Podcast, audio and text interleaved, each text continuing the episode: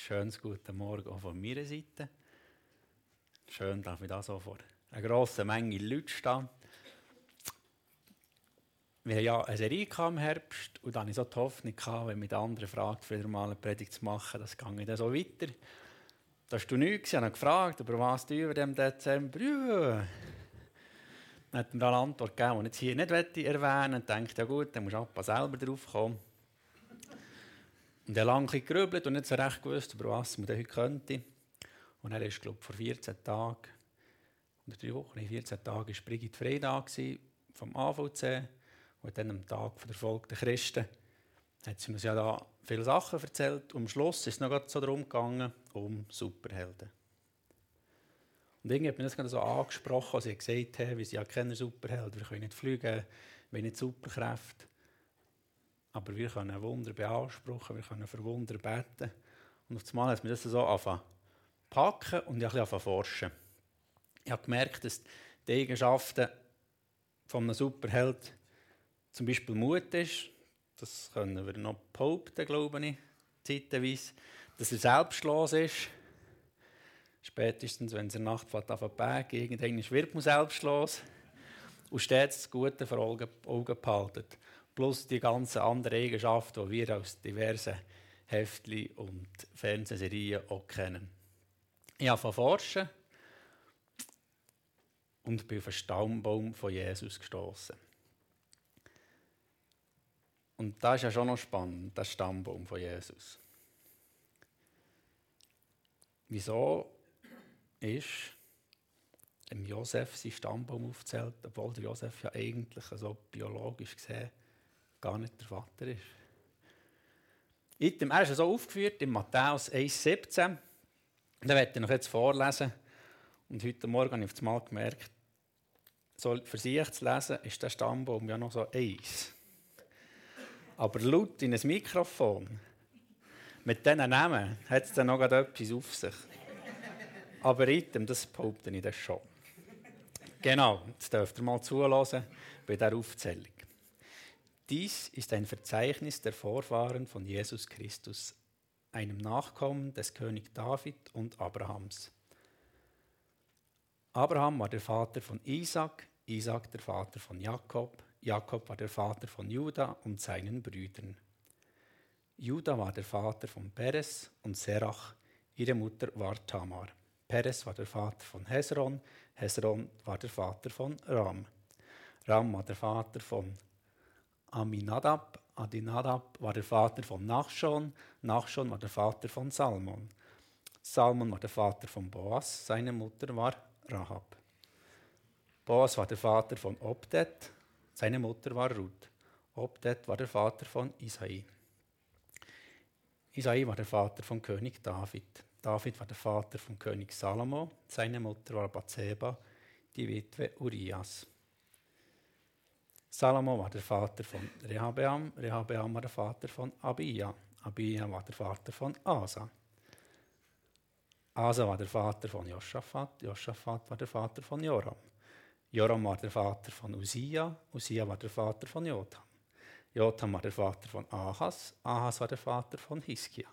Hiskia war der Vater von Manasse, Manasse war der Vater von Ammon. Ammon war der Vater von Josia, Josia war der Vater von Joachim und seinen Brüdern, die in der Zeit des babylonischen Exils geboren wurden.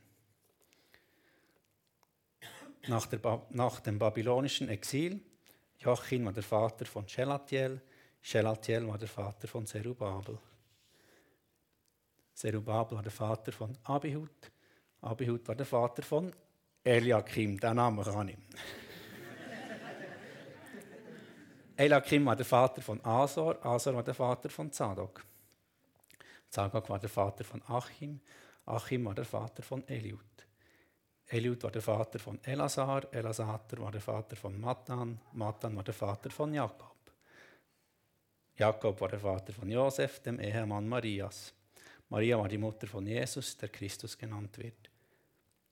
Von Abraham bis König David sind es insgesamt 14 Generationen von David bis zum babylonischen Exil wiederum 14 und noch einmal 14 Generationen vom Exil bis zu Christus.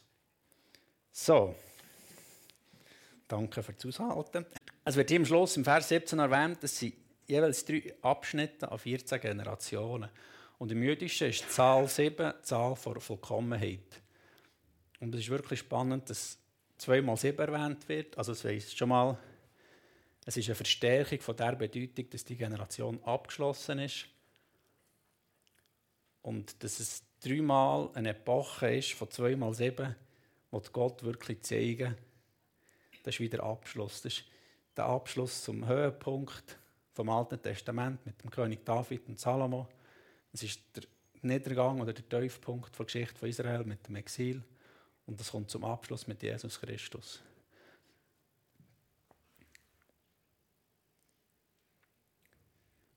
Dann ist mir noch etwas anderes aufgefallen. Die Juden bekommen ja den Glauben von, eigentlich von der Mutter, aber der Mann ist am Stammbaum eigentlich wichtig. Und wenn eine Frau erwähnt wird, dann meistens, weil sie eine Lücke hat oder irgendetwas passiert ist. Bei Jesus sind eigentlich alles Männer aufgezählt, aber es werden gegen noch Frauen erwähnt. Es ist komplett und gleich werden Frauen erwähnt. Das sind nämlich vier Frauen. Jetzt müsst ihr mal die Geschichte überlegen. Es sind nicht die absoluten Heldinnen wie eine Sarah oder eine Rebecca. Es sind das Tamar, Rahab, Ruth und Bathseba. Und da hat es mir dann schon noch ein bisschen angeschaltet wegen Heldinnen und was die alles behaupten. Und bei diesen vier ist mir Rahab ins Auge gestochen. Und jetzt denkt ihr, er ist noch mutig, okay, beim ersten Advent über eine Prostituierte zu reden. Wenn so überlegen, ist wirklich mutig.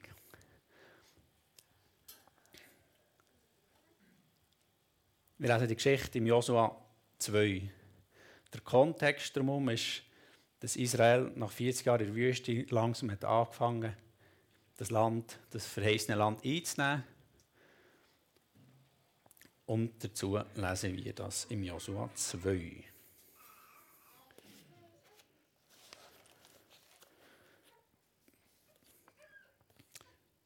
Auch das tue ich vorlesen. Josua entsandte heimlich zwei Spione aus dem israelitischen Lager in Schittim. Er wies sie an. Erkundet das Land, vor allem die Gegend um Jericho. Die beiden Männer brachen auf, kamen in das Haus einer Prostituierten namens Rahab. Dort blieben sie über Nacht. Doch jemand hatte dem König von Jericho zugetragen. Heute Nacht sind israelitische Männer gekommen, um das Land auszuspionieren. Deshalb ließ der König von Jericho Rahab sagen, schickt die Männer heraus, die in ein Haus gekommen sind. Sie wurden gesandt, um das Land auszuspionieren. Rahab, die die beiden Männer versteckt hatte, entgegnete, die Männer waren tatsächlich hier, aber ich wusste nicht, woher sie kamen. Sie haben die Stadt bei Einbruch der Dunkelheit kurz bevor die Stadttore geschlossen wurden, wieder verlassen. Und ich weiß nicht, wohin sie gegangen sind. Wenn ihr euch beeilt, holt euch vielleicht noch ein. Sie hatte die beiden aber auf das Dach des Hauses gebracht und unter einem Flachsbündel versteckt, die dort aufgeschichtet waren.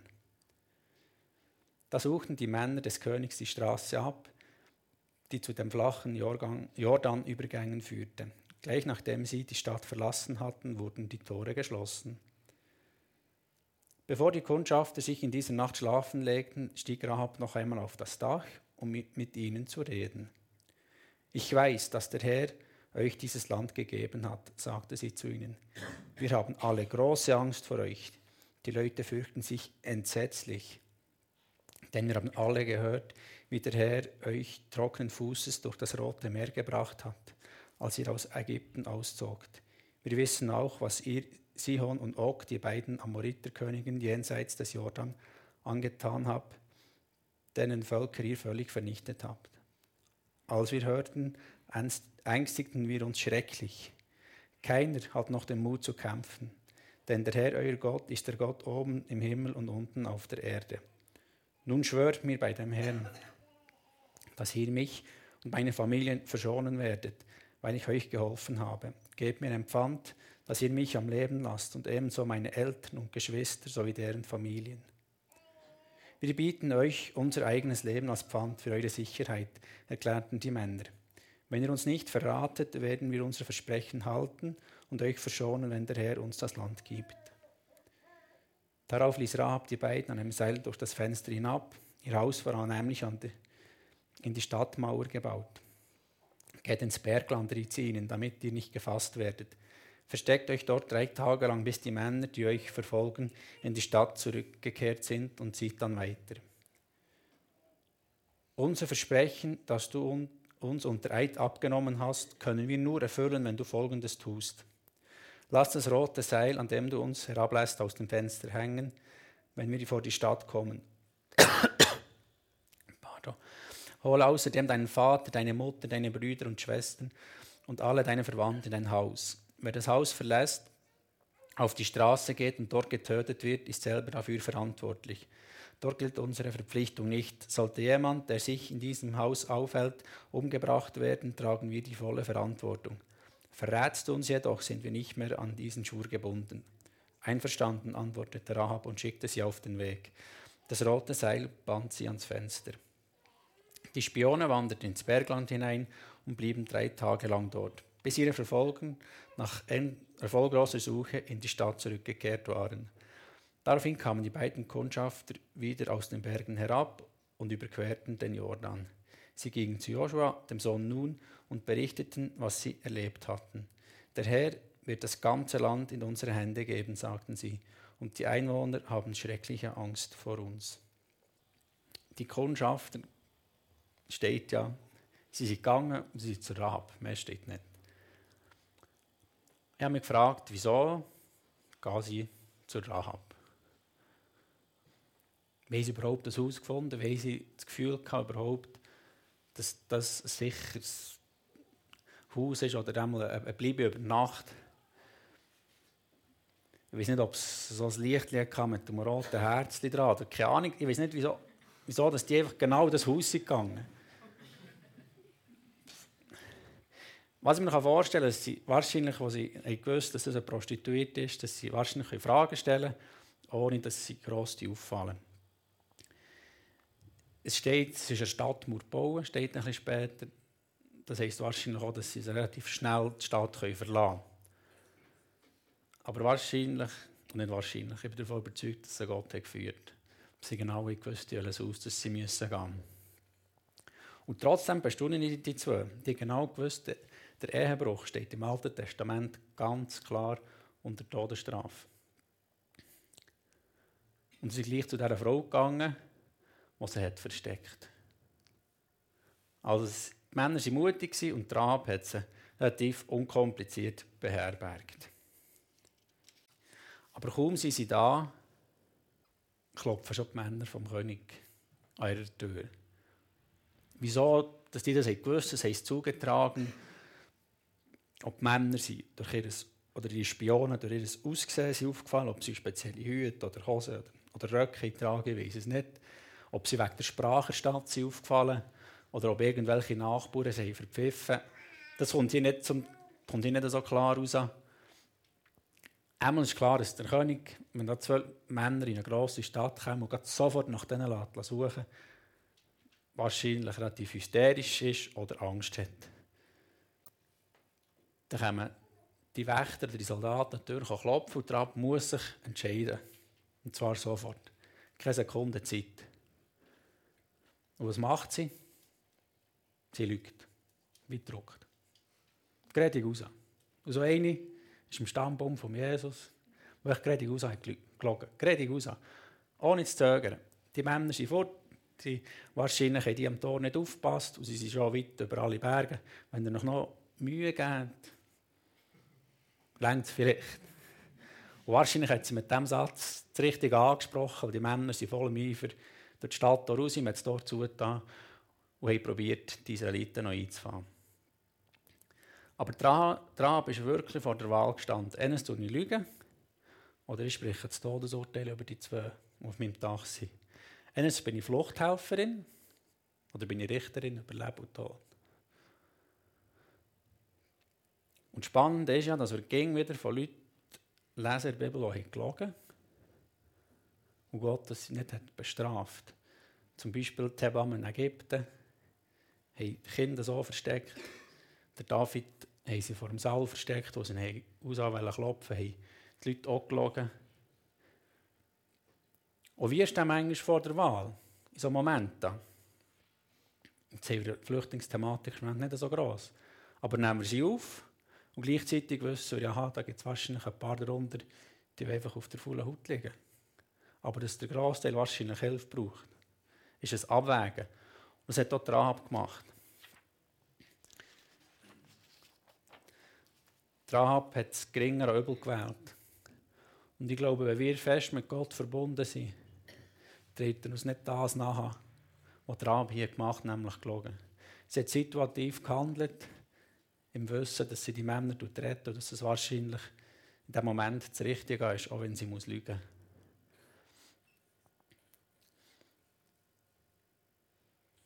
Und dem ist sie für mich auch ein Vorbild. Sie ist nicht perfekt, ihre Vergangenheit, die ich gar nicht hier gut reden. Aber in dem Moment, sie hat den Gott nur vom Hören sagen gekannt, hat sie die zwei Männer gerettet, ihnen das Leben gerettet. Sie hat nach, nach ihren Werten wahrscheinlich nicht gehandelt. Aber sie hat etwas da, was das Richtige war. Dann waren die Männer fort und sie die israelitischen Spionen suchen. Dann steigt sie ihnen auf, zu ihnen auf das Dach und prophezeit eine Predigt aus, was die Sache ist. Ja, auch Gott ist der Gott im Himmel und auf Erden.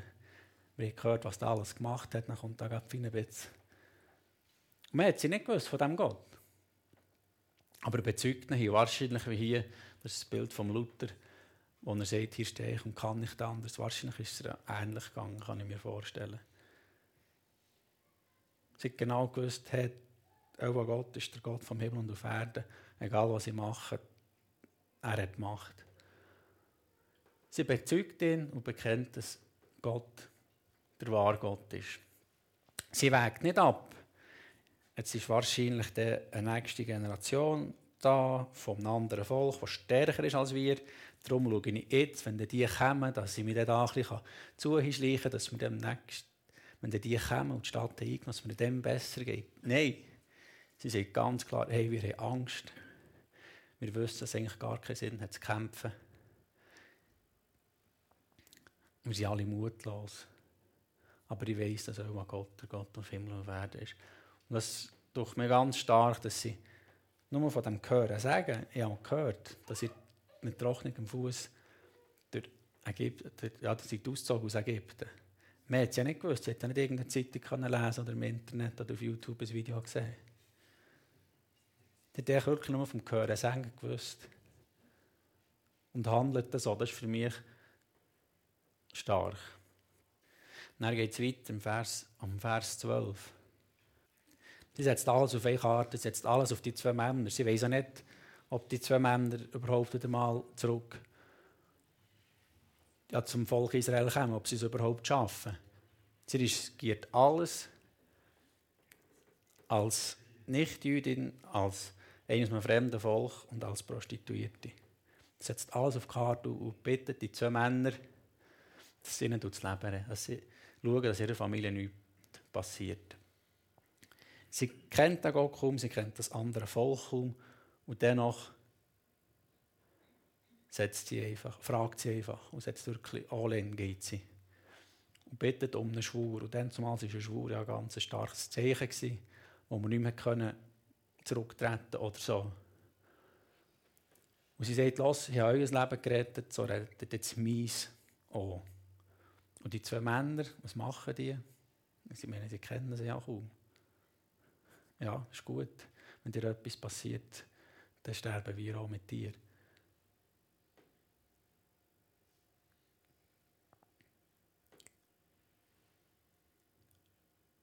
Und da sehe ich schon Gottes Wille drin. Irgendwie, die Männer werden wirklich zu dieser Frau geführt.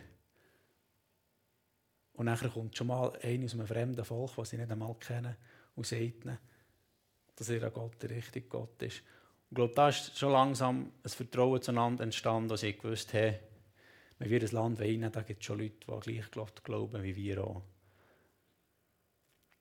Und sie fordern von ihr noch ein, ein sichtbares Zeichen, das ist nämlich das rote Seil. Und als sie so am Ansteigen sind, sagen sie dann noch, aber halt, wir müssen uns dann noch ein bisschen versichern. Und dann werden sie den Schwur noch präzisieren. Aber wenn dann jemand aus deinem Haus rausgeht, dann können wir nicht garantieren. Und falls du uns verratest, sind wir auch nicht mehr gebunden. Und Rahab geht das ein, ist an eine Geheimhaltung gebunden, dass sie nicht verraten, dass sie die zwei beherbergt und was im Schild führen. Und lädt die zwei Männer über die Mauer hin. Schlussendlich sagt sie den Männern, hey, geht in die Richtung. Weil vorher hat sie nämlich den Soldaten gesagt, sie sollen in die Richtung gehen. Also es ist geografisch auch bewiesen, dass sie der erste gesagt geht in den Westen, den Soldaten. Und dann zwei Männer hat sie gesagt, geht in Richtung Südosten. Dann seid ihr sicher, dass ihr nicht auf die Soldaten trefft. Und die zwei haben das befolgt. Sie sind nach drei Tagen zurück zum Joshua gekommen. Und da finde ich jetzt auch noch spannend. Sie kommen zurück. Und das ist eigentlich ähnlich wie das erste Mal, wo Mose hat Kundschafter ausgeschickt hat und dann sind sie zurückgekommen. Das ist eigentlich eine ganz ähnliche Situation. Und da hat also wirklich Gottes Erziehung über 40 Jahre lang gewirkt. Sie haben nicht Angst. Sie haben nicht Angst sie waren nicht mutlos gewesen, sondern haben gesagt, hey, Gott hat alles parat gemacht.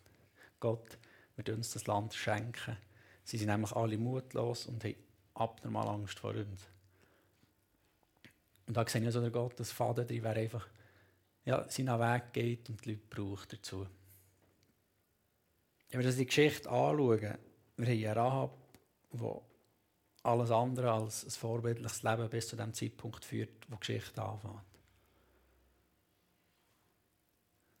Und nicht das Leben führt, das wir hier als Heldin oder Vorbild würden betiteln Nein, überhaupt nicht. Aber sie hat von dem Gott gehört, sie riskiert alles und macht alles richtig. Ab diesem Zeitpunkt. Und wegen dem wird sie im Hebräer 11 bei den Glaubenshelden erwähnt. Sie nicht erwähnt, dass sie gelogen hat, was sie vorher alles hat gemacht hat. Nein, sie wird wegen ihrem Glauben wird sie da erwähnt. Und in diesen Glaubenshelden, das ist der Noah, das ist der Abraham, das ist der Mose, sind die ganzen Richter drin. Also alles ganz starke Persönlichkeit. Und da drin hat Rahab ihren Platz gefunden. Das zeigt mir, dass egal was wir gemacht haben im Leben, dass es dass wir dürfen rein Tisch machen mit Gott und dass wir frisch dürfen anfangen. Dass wenn wir in der Vergangenheit Sachen haben oder Angst haben, ja, aber jetzt habe ich schlechte Sachen gemacht, dass es nicht auf unser Kind weitergeht. Dass die schlechten Gene dürfen gestoppt werden, sage ich jetzt mal. Und wenn er sehen, ihr Sohn ist dann der Boss, dass dann die ganze Geschichte weitergeht.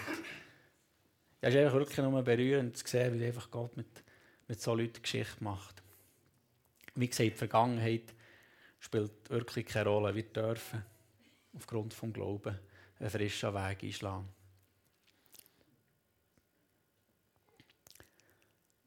Und was mich wirklich auch noch fasziniert, ist, dass sobald sie glaubt, sie auch Taten kommen.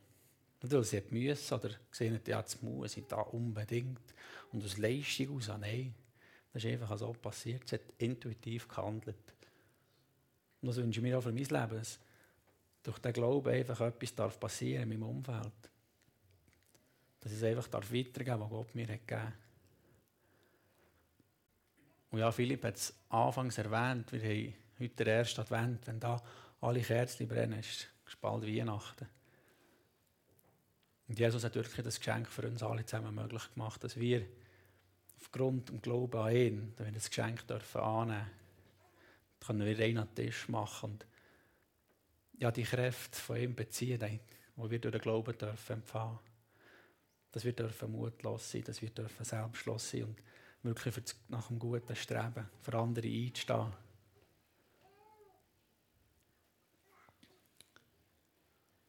Und so die Welt verändern und die Geschichte eingehen, in welcher Form auch immer. Amen.